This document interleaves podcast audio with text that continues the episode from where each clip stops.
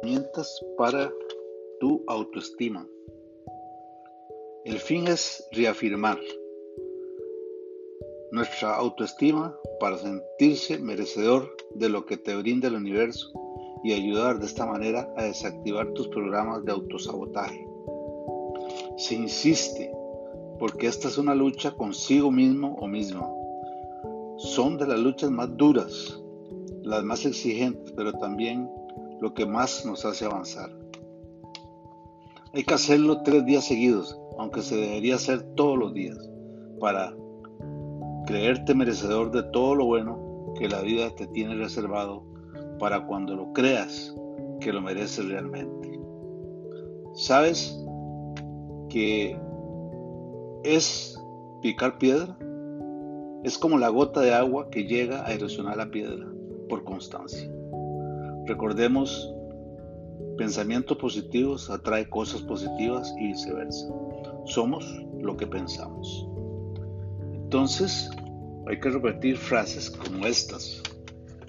Te mereces que las cosas te vayan bien. Es decir, hablarte a ti mismo ante un espejo. Y de nuevo, mereces que las cosas te vayan bien. Y hay que tomar conciencia de lo que estás diciendo. No es una frase vacía. Mereces que las cosas te vayan bien. De verdad, mereces que las cosas te vayan bien.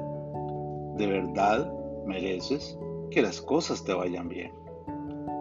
Mereces que tu vida mejore. Mereces atraer a tu vida aquello que deseas. Mereces ser amado y amada y respetado y respetada. Mereces ver las cosas buenas de las cosas. Mereces permitirte ser feliz. Mereces crecer en la abundancia, ser feliz y a plenitud. Con tus propias palabras, Utiliza este tipo de enunciados y sentir lo que estás diciendo con emoción y convicción. Es decir, desde el corazón, con emoción, juntar el pensamiento con emoción y desde el corazón desearlo con convicción. Convicción quiere decir convencido que se va a dar. Mereces ver el lado bueno de las cosas. Mereces ser feliz. Mereces la abundancia la salud y plenitud. Mereces permitirte ser feliz. Y también renombra algunas de tus cualidades tuyas.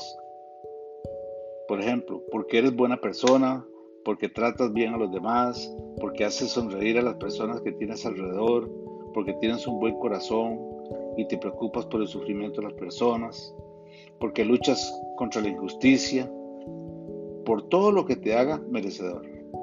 Ese es el mensaje. Atentamente, Lalo Santana.